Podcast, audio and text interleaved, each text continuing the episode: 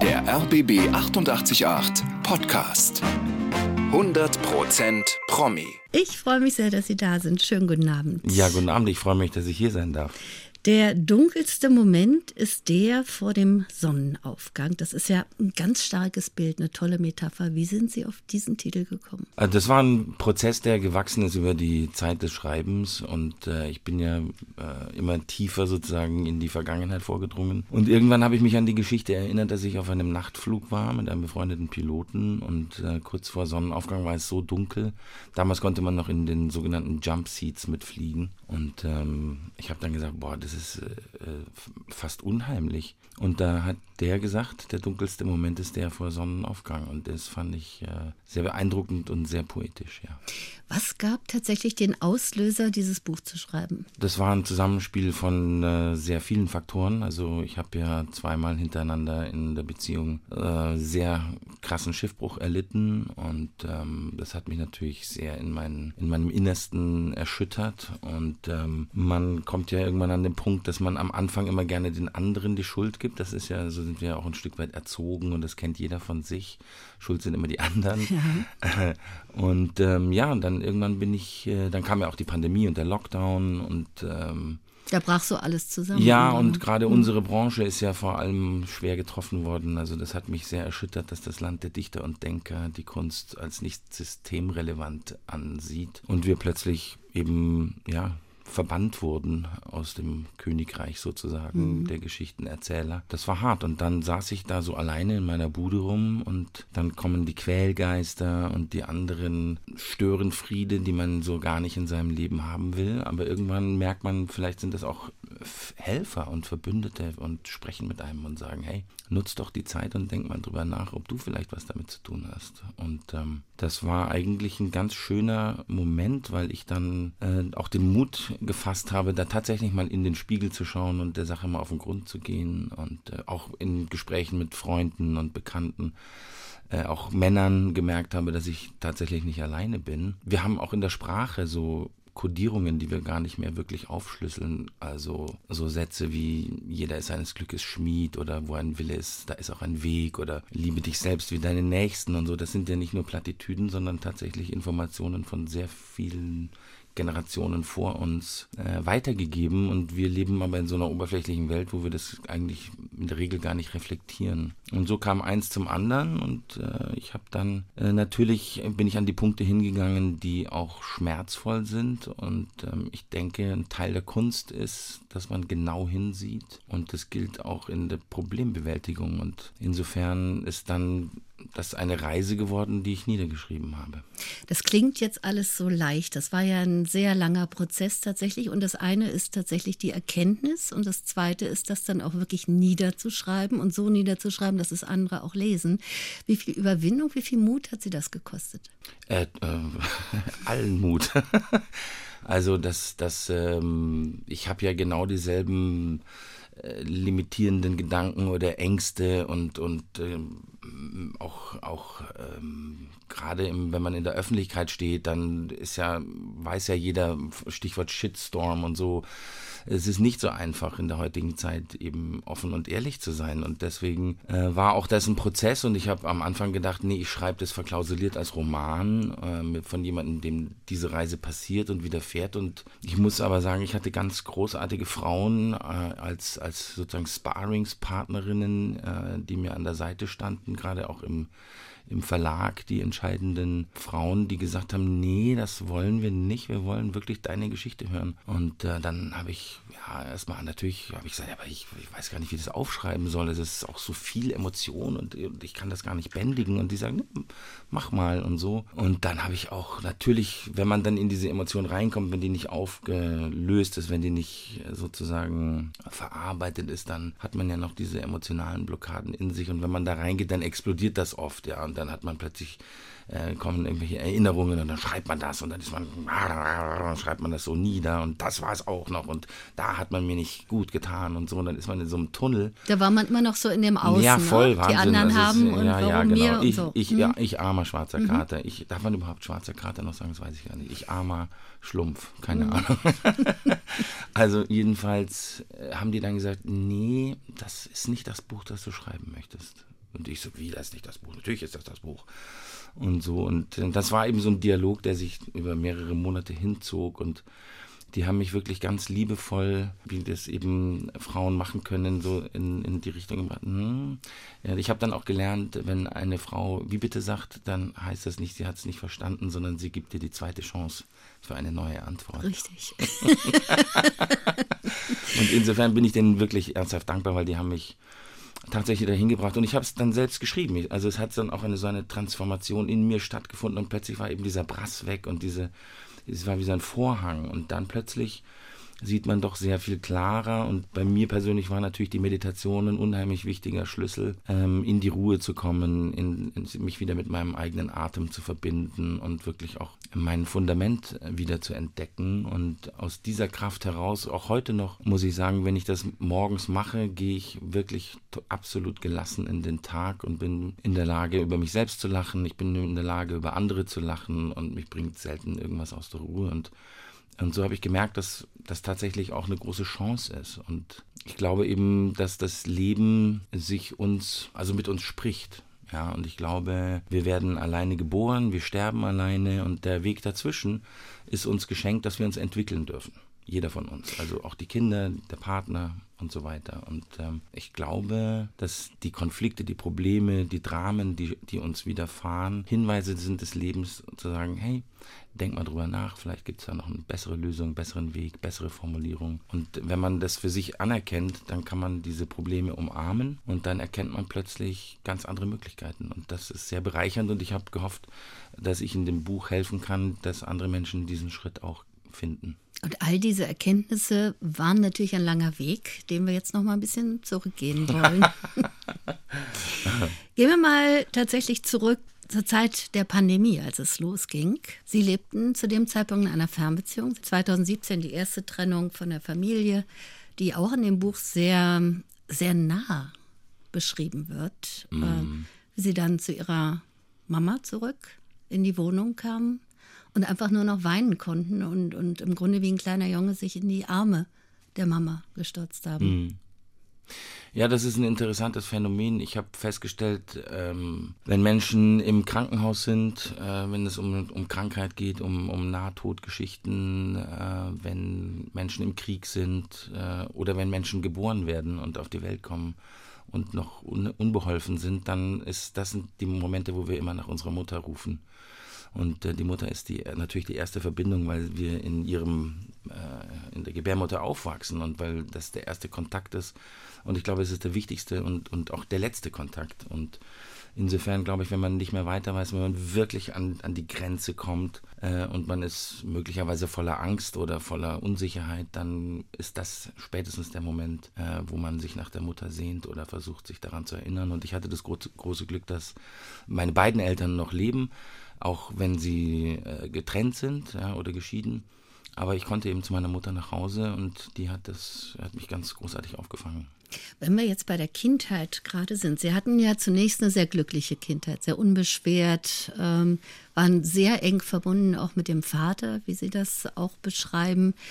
Und die Kindheit kriegte dann wirklich den Cut durch die Trennung der Eltern. Da fiel so ein bisschen ja, die Illusion vielleicht der unbeschwerten Kindheit zusammen. Äh, ja, das ist äh, zeitlich gesehen richtig. Ich habe gerade, wo Sie das jetzt so aufge äh, erzählt haben oder gesagt haben, habe ich darüber nachgedacht, man wird ja tatsächlich ist äh, die Geburt ja schon der erste Schock, ja, wenn ja. wir sozusagen in dieses andere, äh, in diesen anderen Ist-Zustand geraten und ähm, äh, wo bin ich, ja? Mhm. Und dann, dann ist eben dieser Schock, man schreit und so und dann beginnt eben natürlich die die Wohlfühlphase, die, die ja, Hege- und Pflegephase mhm. und dergleichen, der, der Welpenschutz, äh, wir haben das ja auch in der Sprache, aber ähm, irgendwann kommt man eben an den Punkt, ähm, wo was von außen passiert, was man selber gar nicht gesehen hat. Und äh, bei mir war das eben in der Tat die Scheidung meiner Eltern, die für mich aus dem Nichts kam. Also ich hatte das überhaupt nicht mitbekommen. Ich weiß gar nicht, ob die nicht doch gestritten haben und ich habe es einfach ignoriert oder ich wusste gar nicht, was Streiten ist oder so. Jedenfalls ähm, weiß ich eben noch sehr stark, und das beschreibe ich auch in dem Buch, wie dieser Moment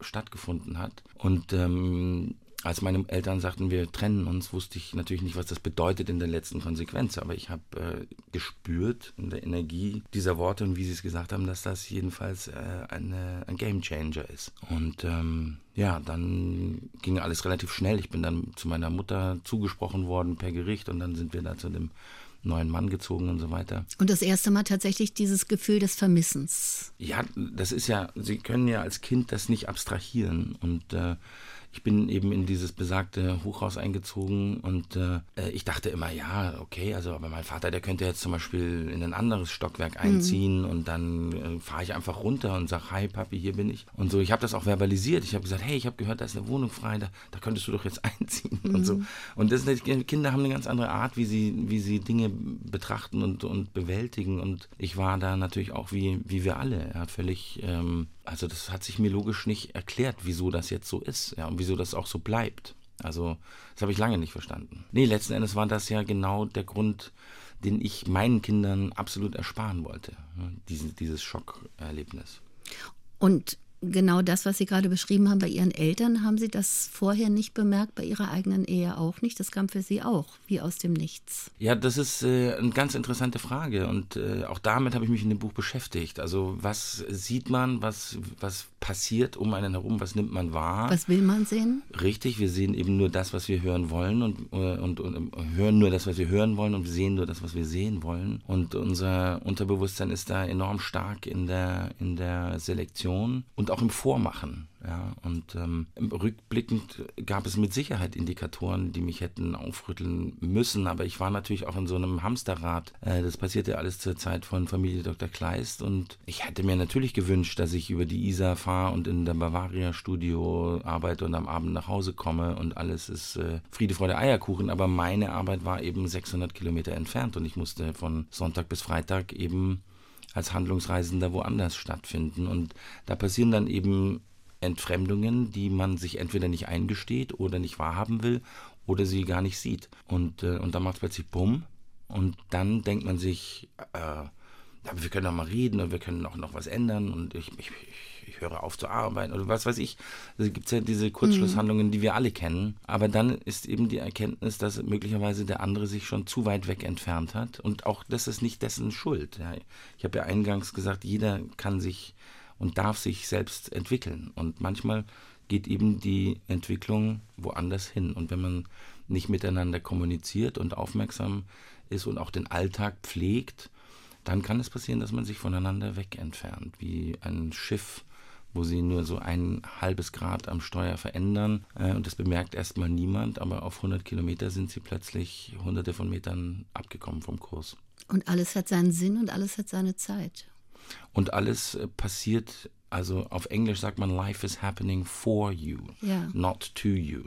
Und das beschreibt es eigentlich sehr schön, weil ich glaube eben, da jeder seinen eigenen Lebensweg hat, äh, sind eben die Prüfungen auch unterschiedlich. Und das, was für den einen Relevanz hat, ist nicht zwingend für den anderen gültig. Und insofern ist die Verabredung, dass wir uns hier auf Erden treffen, ist eine relative. Und äh, wir sind möglicherweise zur selben Zeit am selben Ort, aber nicht zwingend im selben Raum.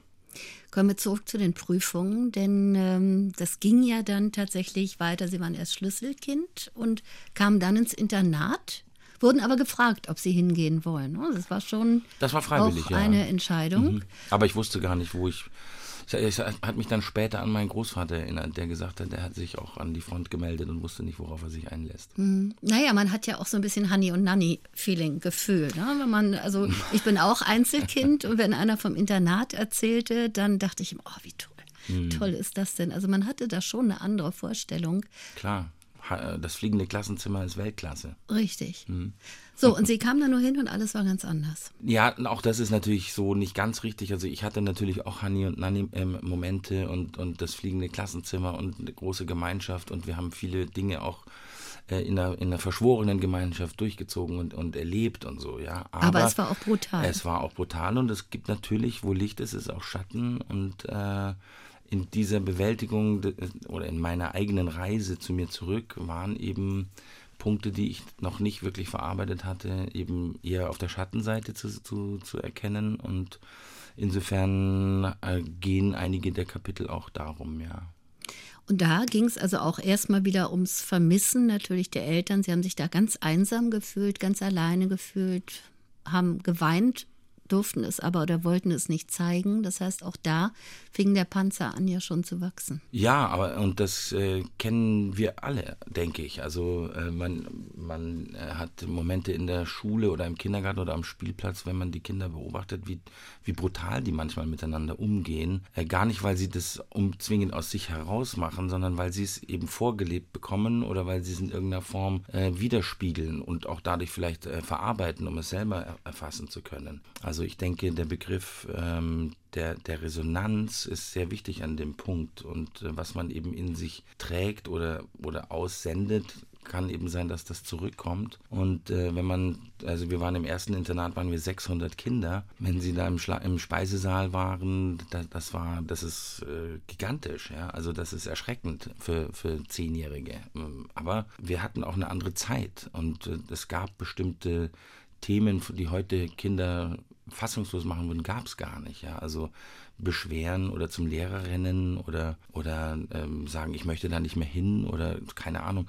Äh, das gab es nicht. Also das wurde durchgezogen und das war so. Und ich bin Sonntagabend am Zug abgesetzt worden und bin nach, äh, an den Chiemsee gefahren und äh, dann sind wir von dort mit dem Bus um den halben See und dann waren wir im Internat. 14 äh, Tage. Also ich durfte auch nur alle zwei Wochen nach Hause fahren. Das bedeutet, die verbleibenden zwei Wochenenden waren einmal für meinen Vater und einmal für meine Mutter. Also das sind ja Dinge, die kann man sich heute gar nicht vorstellen, wenn man man Work-Life-Balance hört und mhm. sowas. Das ist ja mhm. alles ähm, nice to have.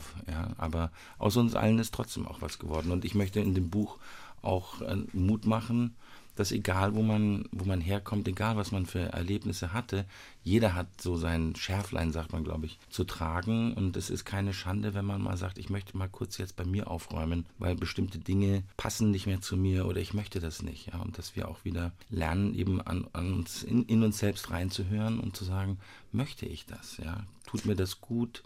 Brauche ich das? Und wenn es nicht so ist, dass wir lernen, es auch wieder zu verbalisieren und sagen, du, warum machst du das jetzt gerade? Das verletzt mich. Denn wir alle kennen ja so Sätze wie, ja, das meint er jetzt nicht so. Ja, mhm. Oder, ja, eigentlich ist sie ganz anders. Aber das ist nicht so. Aber ich glaube, die Schwierigkeit besteht auch darin, überhaupt erstmal zu erkennen, was da alles tatsächlich vergraben ist. Denn Sie haben gerade gesagt, Sie waren zehn Jahre alt, diese ganzen Erniedrigungen, das Mobbing, diese Brutalität. Sie konnten ja mit diesen Gefühlen und dem Gefühlten nirgendwo hin. Es war ja keiner da, dem Sie das anvertrauen konnten in dem Sinne. Genau. Sie waren alleine auf sich gestellt. Und dieser Panzer, um auf den nochmal zu kommen, der wurde ja immer kräftiger, immer stärker. Mhm und immer undurchlässiger. Ja, ich muss lachen, wenn Sie das so formulieren, weil äh, tatsächlich, als ich nach dem Internat auf die Schauspielschule kam, ja, haben die Lehrer zu mir gesagt, du musst an deiner Durchlässigkeit arbeiten. Aber da waren Sie und, wieder ein Außenseiter ja, bei der genau. Schauspielschule. Mhm. Ja. Das, Woran lag das? Ich glaube, das ist mein Weg und ich begrüße den auch. Das Gesetz der Anziehung.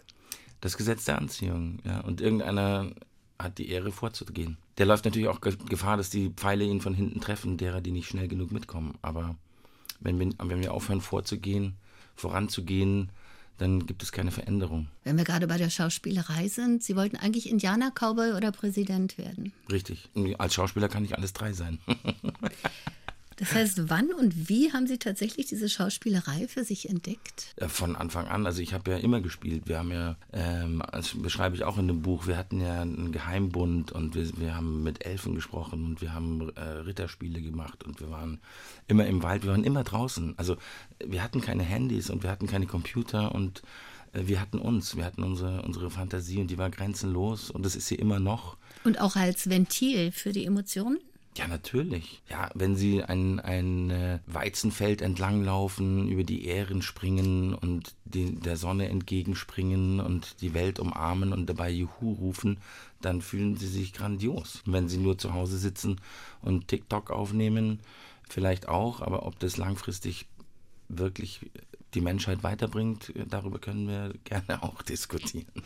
Sie waren an der renommierten Otto Falkenberg Schule. Sind Sie da eigentlich von Anfang an direkt aufgenommen worden oder gab es ein paar an? Na klar, ich habe äh, die, die Ochsentour gemacht, wie man bei uns so schön sagt. Also eben, wie gesagt, ich äh, wollte dann mein ganzes Leben, Schulleben Schauspieler werden. Das habe ich auch immer postuliert und alle immer sagen, ja klar. Und da, da, da sind dann auch wieder so limitierende äh, Gedanken, wo, wo, dann so Sätze kommen wie, wieso glaubst du denn, dass du Schauspieler, äh, Schauspieler mhm. werden kannst? Ja? Äh, wieso, wieso glaubst du, dass du talentiert bist? Ja? Ich durfte ja auch nicht in der, im Chor mitsingen und ich durfte auch nicht in der Theater, äh, äh also im, in der Theatergruppe mitspielen, weil ich äh, aufsässig war. Und eine der Strafen war, dass man da halt nicht mit dabei sein durfte. Aber und Sie hab, wollten ja auch direkt an Broadway. Genau. Und ich habe gesagt, wenn ich hier rauskomme, werde ich Schauspieler. Ihr könnt machen, was ihr wollt. Das wird so sein, das steht geschrieben. Hier Aber so. was mich tatsächlich interessiert, diese Glaubenssätze, du bist nicht gut genug, du schaffst das nie. Kam das denn tatsächlich auch von Ihren Eltern? Nein, gar nicht so. Also mein Vater ist ja ein Jazzmusiker gewesen und äh, insofern habe ich natürlich eine große künstlerische Seite auch von ihm erlebt und meine Mutter hat mich immer in allem unterstützt. Aber es ist natürlich schon so, dass in meiner Zeit äh, die Kunst überwiegend als brotlos galt und die Eltern natürlich aus der elterlichen Angst und Pflicht um die Brut sagen, ja, äh, schön, aber jetzt lern erstmal was Vernünftiges und dann kannst du ja immer noch, äh, das, kann, das, lernen, das kennen wir ja alle. Ne? Aber, aber das wirklich durchzuziehen, ist die eine Geschichte. Und bei mir war es tatsächlich dann mein Vater, der nach dem Abitur sagte, ich hing dann natürlich wie alle anderen auch erstmal ein halbes Jahr rum. Und dann sagte der so, was ist jetzt? Und ich so, wie, was ist jetzt? Naja, du willst auch Schauspieler werden. Sag ich, ja, und? Ja, wann hast du dich beworben? Auf welche Schule willst du gehen? Hast du schon eine Bewerbung geschrieben? Hast dich informiert, wie das geht? Und ich so, äh, äh, äh. Aber ich meine, das ist doch cool. Ja, das, das, ist, ist ja genau cool. das Gegenteil dessen. Naja, aber die, die ja. meisten eben, also weil ich gerade sage, diese Glaubenssätze, wenn man sagt, das schaffst du nicht, das kannst du nicht.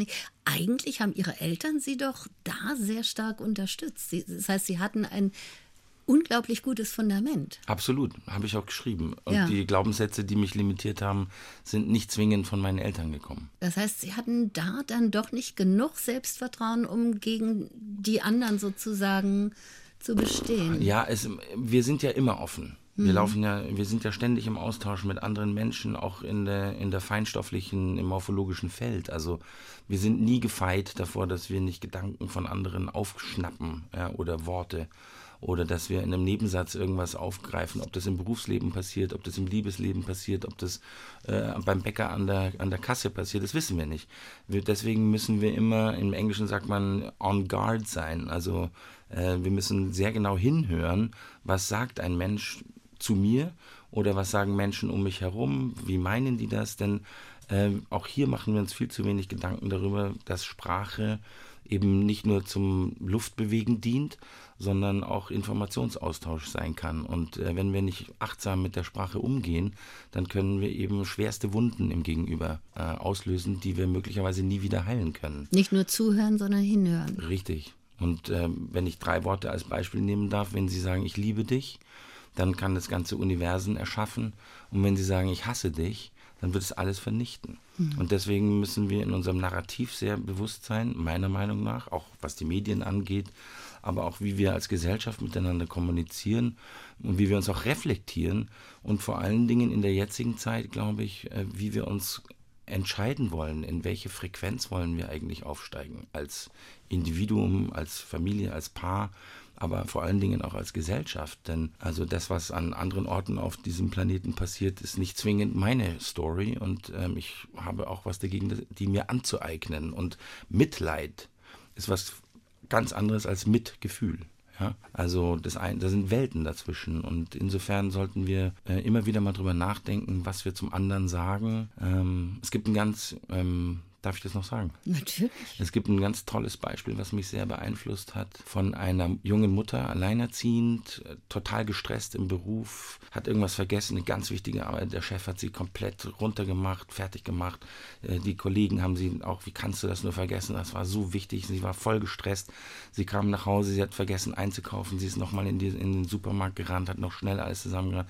Dann ist das Auto abgeschleppt worden und dann musste sie mit dem Taxi nach Hause fahren, hatte sie kein Geld dabei und dann ist sie nach Hause gekommen, hat sie gerade noch gekocht, dann ist ihr alles runtergefallen, dann hat sie sich mit dem Wasser verbrannt und dann kommt das kleine Kind dran und sagt, Mami, ich möchte dir was vorsingen. Und dann sagt die Mutter, jetzt hör endlich mal auf mich zu nerven. Und dieses Kind hat möglicherweise nie wieder gesungen. Mhm. Und deswegen, wir müssen immer, auch wenn es manchmal schwer fällt, wirklich reflektieren, hat es was mit uns zu tun, hat es was mit dem anderen zu tun, in welcher Situation bin ich? Und das gelingt uns nicht immer, mir auch nicht, um Gottes Willen, aber dass man sich immer wieder daran erinnert, dass wir ein, nicht alleine auf der Welt sind und dass der andere Mensch auch ein Wesen ist und eine Seele hat und ein Bedürfnis und einen Traum. Und wenn Kinder kommen und sie wollen sich offenbaren mit, mit einer Zeichnung oder einem Lied oder was vortanzen, dann ist es unsere gottgegebene Pflicht, dass wir uns Zeit nehmen und dass wir auch am Ende sagen, nicht sagen, oh Gott, das ist ja ein Scheißbild, sondern dass mhm. wir sagen, Mensch, das hast du toll gemacht, das ist ja super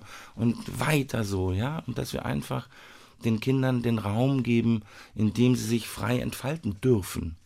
Und, und das sollten wir uns auch selbst gönnen. Gehen wir nochmal zurück in die Frequenz der, der Pandemie tatsächlich. Ja. Also Sie waren zu Beginn der Pandemie in einer Fernbeziehung und eine Fernbeziehung Amerika und Deutschland, was ja nicht gerade um die Ecke ist. Als dann die Lockdowns kamen, hatten Sie auch nur noch die FaceTime-Möglichkeit. Und was passierte dann? Hat sich das da für Sie schon abgezeichnet? Auch da bin ich der Meinung, dass natürlich es vorher Indikatoren gegeben hat, die ich möglicherweise nicht gesehen habe oder nicht wahrhaben wollte. Und ich war für mich natürlich auch in, im Paradies und, und im Glück und hatte die berühmte rosarote Brille auf. Aber auch hier gilt manchmal, dass sich eben Menschen anders weiterentwickeln und für sich andere Prioritäten setzen. Und ähm, auch hier rückwirkend vom, vom heutigen Standpunkt aus äh, darf ich wirklich sagen, dass das das Beste ist, was mir passieren konnte. Denn sonst wäre ich ja nicht auf die Reise gegangen worden. Ja? Gezwungenermaßen. Gezwungenermaßen. Mhm. Aber manchmal ist es eben so, wie mein Vater eben dann gesagt hat, äh, gut, dann, wenn du nicht weißt, wie das geht, wie könnte das denn gehen? So, und dann musste ich überlegen, ja, wie gesagt, damals gab es kein Internet, keine Computer. Also wir sind in Postämter gegangen und haben äh, große Telefonbücher durchgewälzt nach Schauspielschulen. Und da habe ich mir die Adressen rausgeschrieben und die Telefonnummern, dann habe ich die angeschrieben und Brief hingeschrieben, dann habe ich irgendwann einen Brief zurückgekriegt und dann hat man Informationen gehabt und dann, ah, das wollen die, ah, so. Und dann habe ich mich natürlich bei mehreren beworben, weil man ja nicht weiß, wo es funktioniert. Und ähm, so bin ich dann, die erste Aufnahmeprüfung war bei mir in Salzburg und da kam ich gleich in die End, nee, Quatsch, das stimmt nicht, muss mich revidieren. Meine allererste, es war noch viel geiler. Meine, Entschuldigung, es war viel, viel spannender.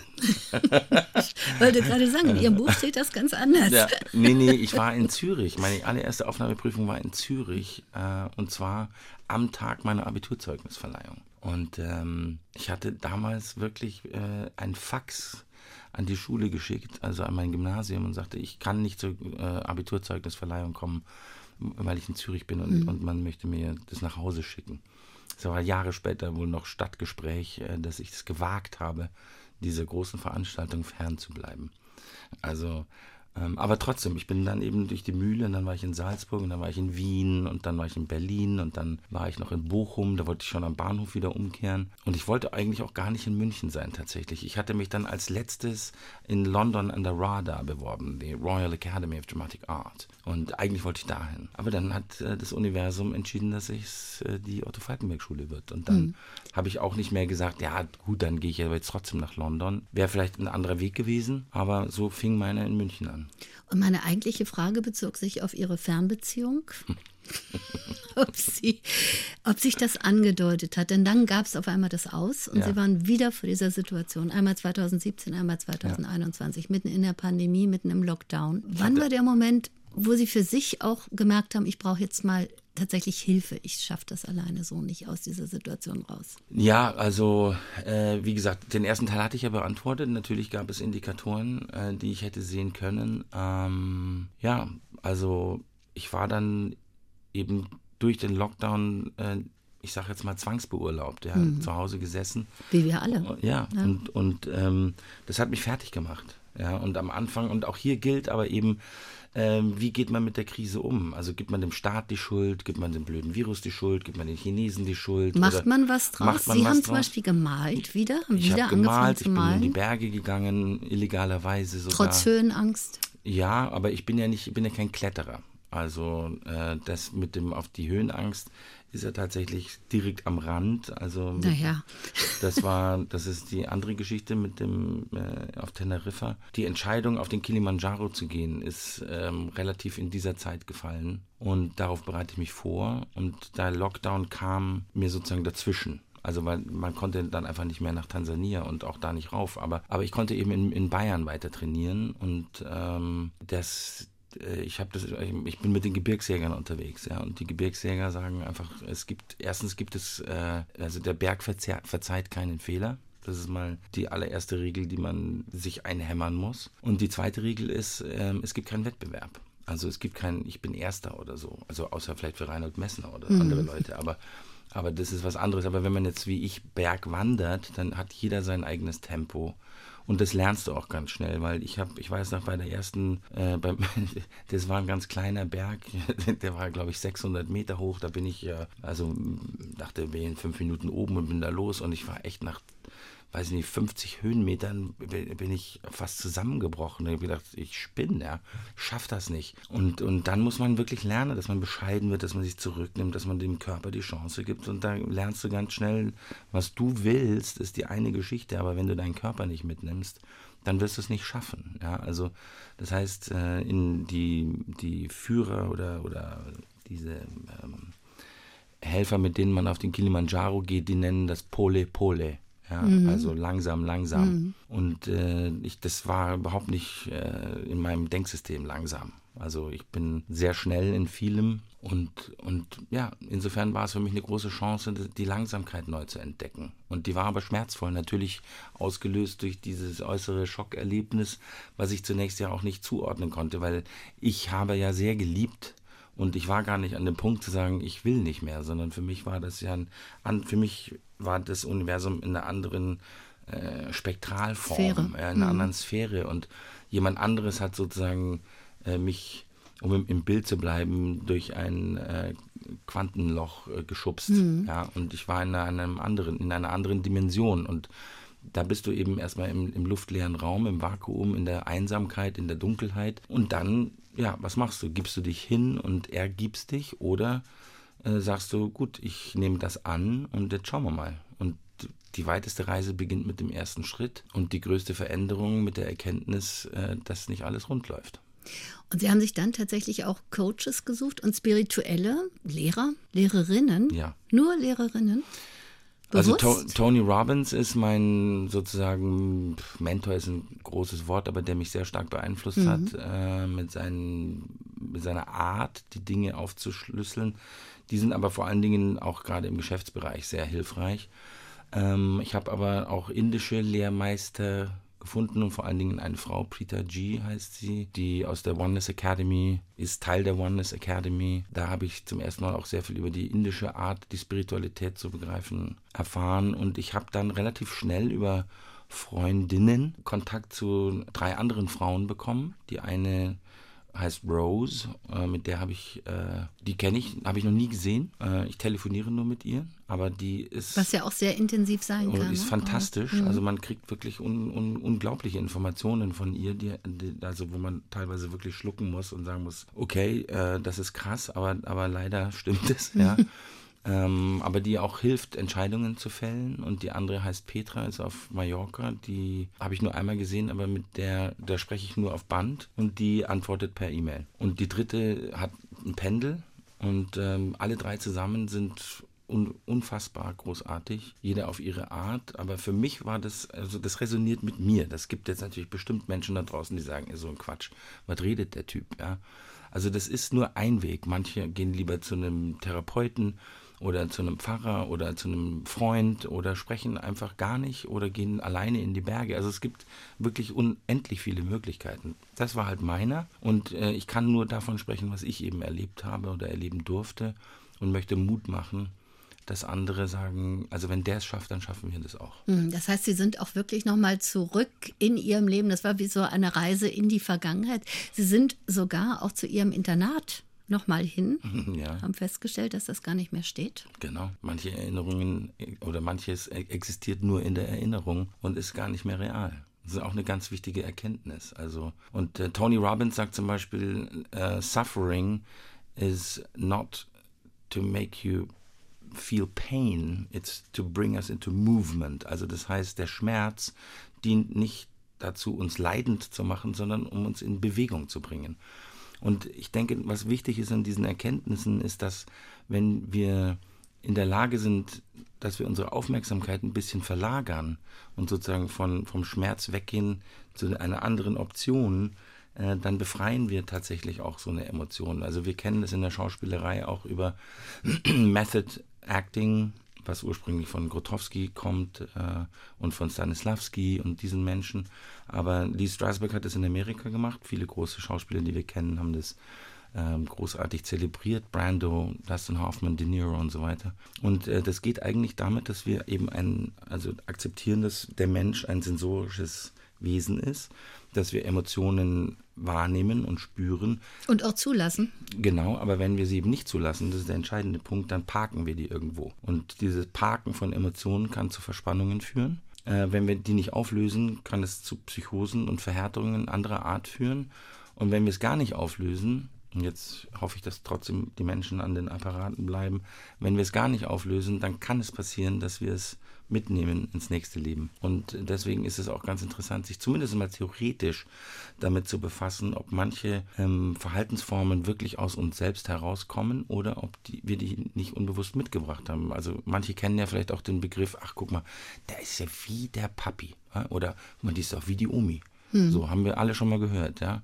Wo kommt das her? Also ich glaube, das kann was damit zu tun haben, muss nicht. Also ich spreche hier wirklich nicht äh, ähm, als Dogma, sondern aus meinen Erfahrungen. Und ähm, diese, Sen dieses, diese sensorische Arbeit in der Schauspielerei ähm, kann man eben nutzen, um bestimmte Emotionen freizulegen. Und wenn Sie an was Trauriges denken, was weiß ich, Ihre Mutter ist gestorben, dann verbinden Sie, wenn Sie in, diese, in dieses Gefühl reingehen und, und sich das sozusagen zurückerinnern, dann werden Sie irgendetwas erleben, was Sie ganz besonders mit diesem Moment verbindet. Vielleicht, mhm. eine, vielleicht ein roter Pullover oder eine, eine blaue Schürze oder irgendwas in der Form, weil das war vielleicht das Letzte, was die Mutter trug, beispielsweise. Ja?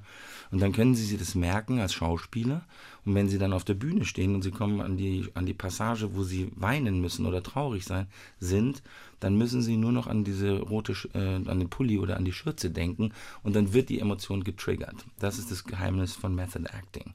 Das ist allerdings auch nicht äh, für jeden zu empfehlen, das muss man üben und können, aber das ist zum Beispiel eine der Wege.